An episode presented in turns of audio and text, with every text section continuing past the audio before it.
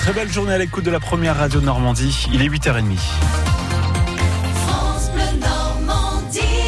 Le journal avec vous, Carole Louis. Peut-être êtes-vous au travail ce matin ou à la maison Oui, c'est lundi de Pentecôte, euh, jour fermier, mais depuis la canicule de 2003, c'est le jour où l'on est censé travailler gratuitement pour nos aînés. Sauf que ce n'est plus systématiquement vrai, Thomas Séchier.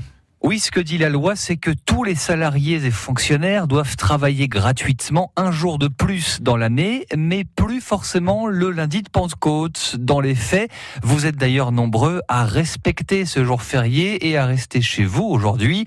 Alors certaines entreprises vous offrent ce jour de repos en vous payant quand même, mais ce ne sont pas la majorité. Les autres solutions, c'est donc de venir travailler gratuitement un autre jour dans l'année, par exemple un samedi, ou bien de renoncer à une RTT ou bien encore de travailler un petit peu plus, deux minutes chaque jour.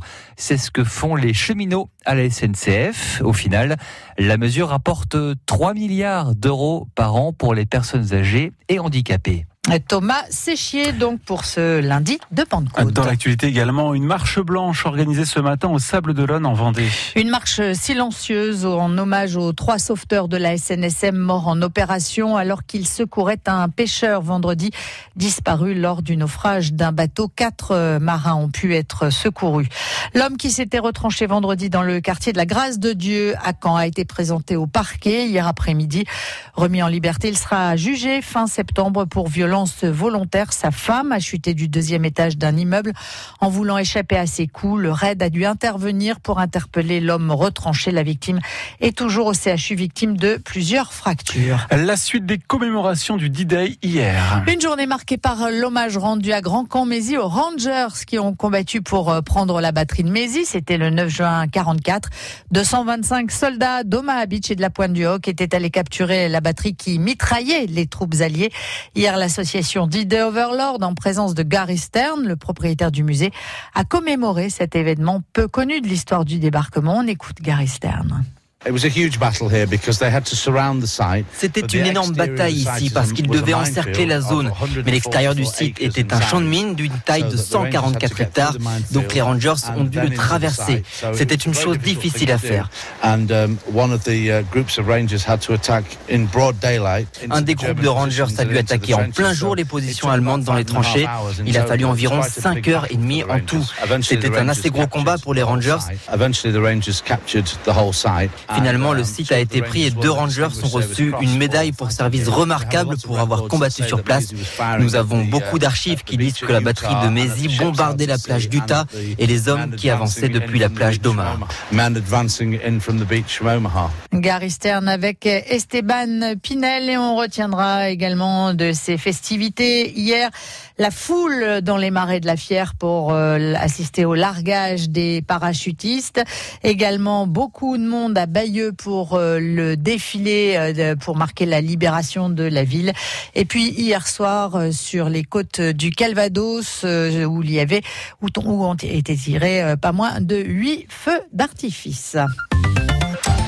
C'est l'un des plus grands rassemblements de bateaux. C'est en ce moment à Rouen, l'Armada. Plusieurs centaines de milliers de visiteurs, là aussi, sont attendus sur les quais de Seine toute cette semaine dans notre Plus de l'Info. Un gros plan sur cette Armada avec dès aujourd'hui une spéciale musicale sur France Bleu. Bonjour Claire Briguet-Lamar. Bonjour, ce journal de l'Armada commence avec de la musique, avec le France Bleu Live ce soir. Claudio Capéo, Gauvin Cers, les Frangines, Jaude et on vous l'annonce ce matin, trois cafés gourmands, vous savez, c'est eux qui chantent ça.